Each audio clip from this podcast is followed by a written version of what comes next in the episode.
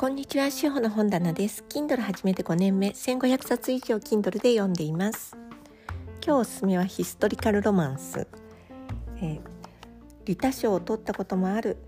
ローラー・リー・ガークの作品「淑女に捧げるキスの作法」です。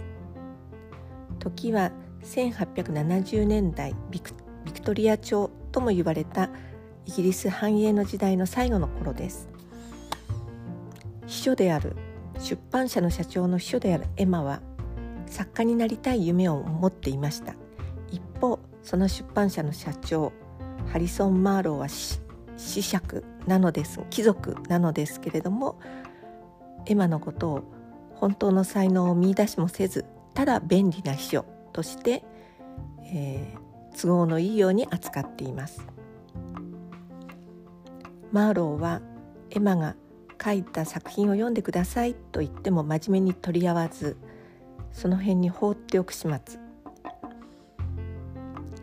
一回も作品を読んだことが読まれたことがないと知ったエマは会社を辞めて別の出版社から自分の作品を出版しそれがロンドンの社交界で大評判になる。その間に2人の間でいろいろな話し合いがあって本当に大切なものを見つけていく。という現代のビジネスウーマンにもつながる、うん、心の変わり方。自分の本当の大切だったのは何なのか。ということを、うん、見つめた作品になっています。エマは本名で出版することが、まあ、当時の女性は認められていなかったのか。記名を使って出版するんですね。それであの、まあ、街の中でいろいろなことを取材するんですけどそれは、えー、作家の秘書として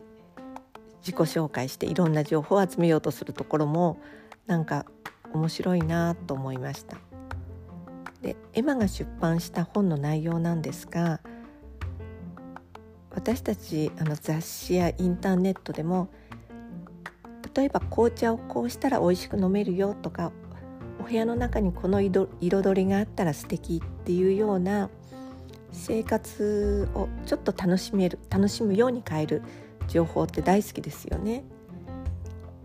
この時代の女性もきっとそうだったのかそういうまあお行儀の本って言うんですけども実際は生活をもっと楽しむための本を出版して書いてるんですエマが。それもとても私共感しました。本を書くとあのコツコツ書いていた本を出版しようと思った時のエマの行動が爽快です、うん、現代のあのお話にするとちょっと悪どいように思えるところがヒストリカルロマンスだとこうほんわか優しい感じになってもしかしてちょっと仕事で疲れてる方上司との関係に悩んでる方こんなロマンティックな小説を読んでみたらいかがでしょうか。塩の本棚お聞きくださってありがとうございます。